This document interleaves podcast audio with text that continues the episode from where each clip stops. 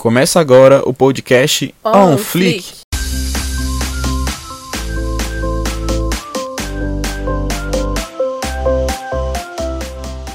Meu nome é Gabriela Neri. E eu sou Fabrício Castro. Sejam bem-vindos ao One Flick, um podcast que será sobre a cultura geek e cinematográfica, trazendo toda semana novidades e curiosidades sobre o mundo nerd.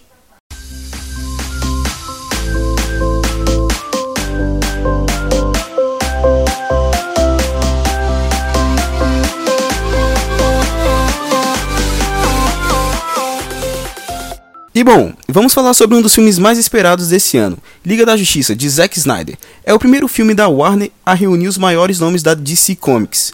O filme tem a duração de 4 horas e 2 minutos e se dividirá em 6 partes. Para deixar o filme bem simples e fácil de compreender, ele terá capítulos marcando cada parte da história. São 6 partes e os nomes são Primeira parte, não conte com isso, Batman. Segunda parte, a Era de Heróis. Terceira parte, Amada Mãe, Amado Filho. Quarta parte, Máquina de Troca ou Máquina de Mudança. Quinta parte, Todos os Cavalos do Rei. Sexta parte, Algo Mais Sombrio. Bom, cada parte recupera algo de outros filmes que tiveram do mundo da DC, mas isso vamos falar um pouco mais pra frente.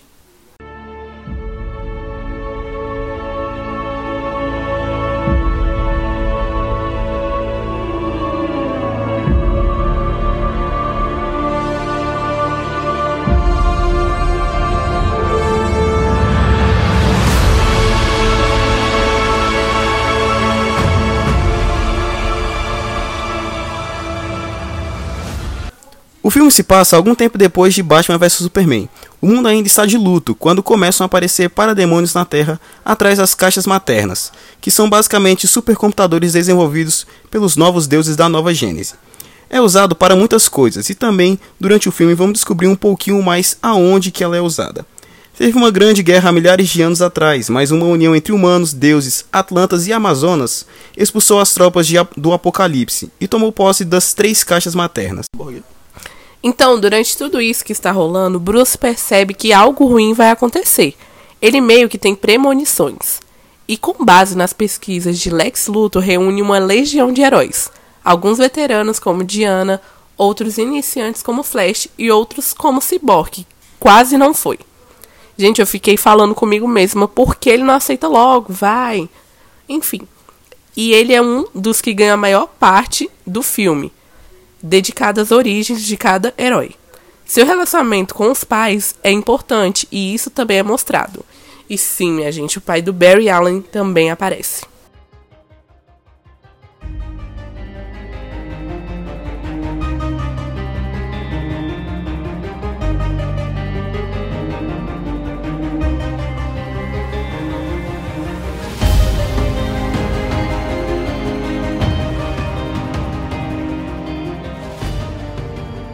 E galera, durante o filme acontece muitos flashbacks. Você olha e diz: aquela cena ali eu já vi. Tem até a primeira batalha contra o Stephen Wolf e aparece até um Lanterna Verde.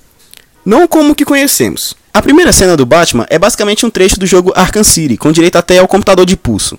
O enredo da cena é tirado direto do quadrinho Justice League Origin e há outras referências ligadas às HQ. Aqui não podemos dar spoilers, mas podemos dizer que rimos em algumas partes do filme. A DC é sempre conhecida por trazer algo bem sombrio, como de praxe, mas dessa vez mesclou com algo cômico. E quem, claro, conquista essa vaga é o nosso Barry Allen, o Flash, com falas super divertidas durante o filme, o que fizeram realmente a gente rir.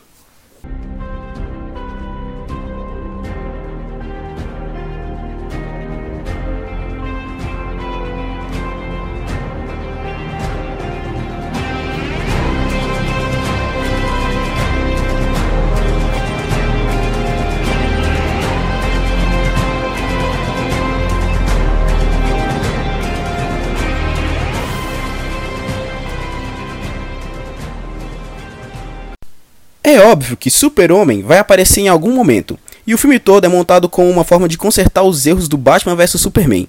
E como se ele estivesse mais humano, em algumas partes ouvimos a frase: Luiz Lane é a chave. Assim como o Batman, ele fica mais calmo e aceitando o trabalho em equipe. Mas não sem antes dar um surto e assustar todo mundo, em uma cena onde lembramos que ele tem uma força incomum.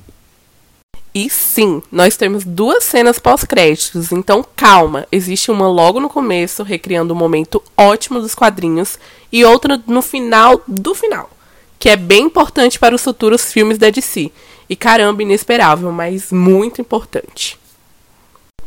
Bom, se você gostou do nosso conteúdo, vire um seguidor do nosso blog ou do Spotify, que é a plataforma onde estamos soltando os nossos podcasts. É isso, até semana que vem. Até semana que vem.